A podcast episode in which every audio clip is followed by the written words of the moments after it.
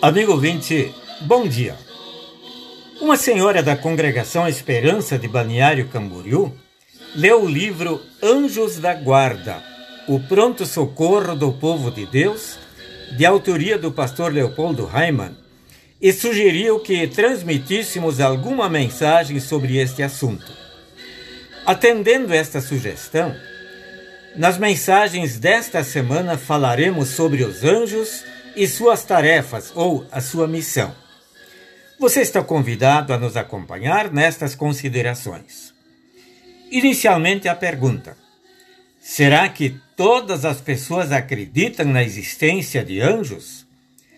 No tempo em que Jesus esteve visivelmente no mundo, temos o registro nos evangelhos que os membros da seita dos saduceus negavam a ressurreição, bem como a existência de anjos e de espíritos.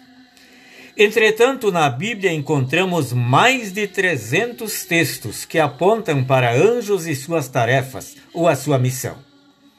A palavra anjo significa mensageiro, enviado, ministro, embaixador. O termo anjo inclui as diversas categorias dos seres angelicais, isto é, os anjos, os arcanjos, os querubins, os serafins e a companhia celestial.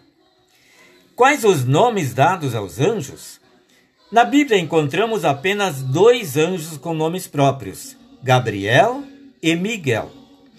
Gabriel quer dizer homem de Deus.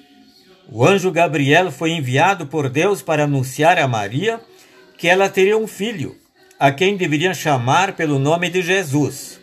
O anjo disse: Este será grande e será chamado Filho do Altíssimo.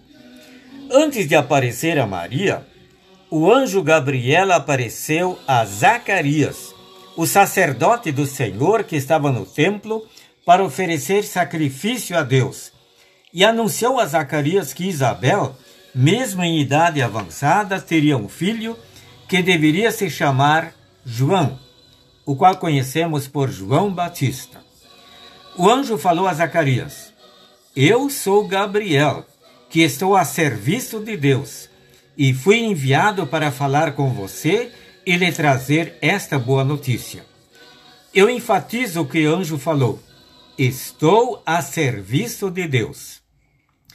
No Antigo Testamento, o anjo Gabriel foi enviado para explicar ao profeta Daniel o significado de uma visão que ele teve.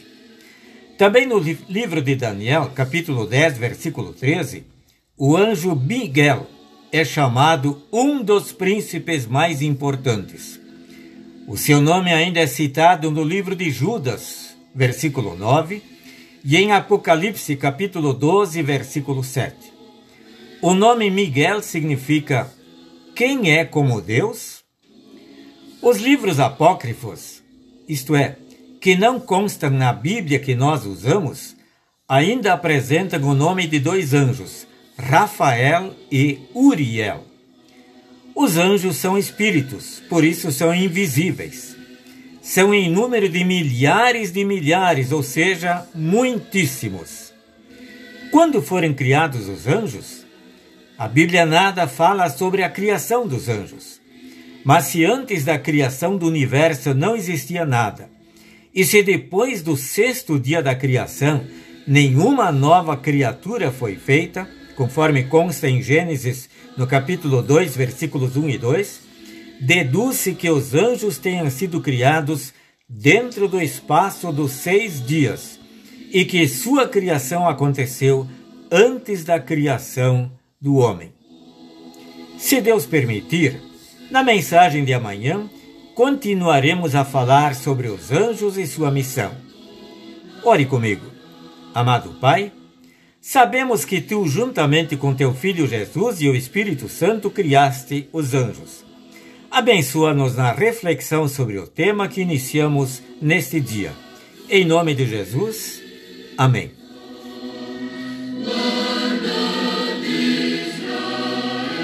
Amigo ouvinte, você está convidado a nos acompanhar amanhã na continuação da reflexão sobre os anjos e sua missão. Desejamos uma semana abençoada para você e seus familiares.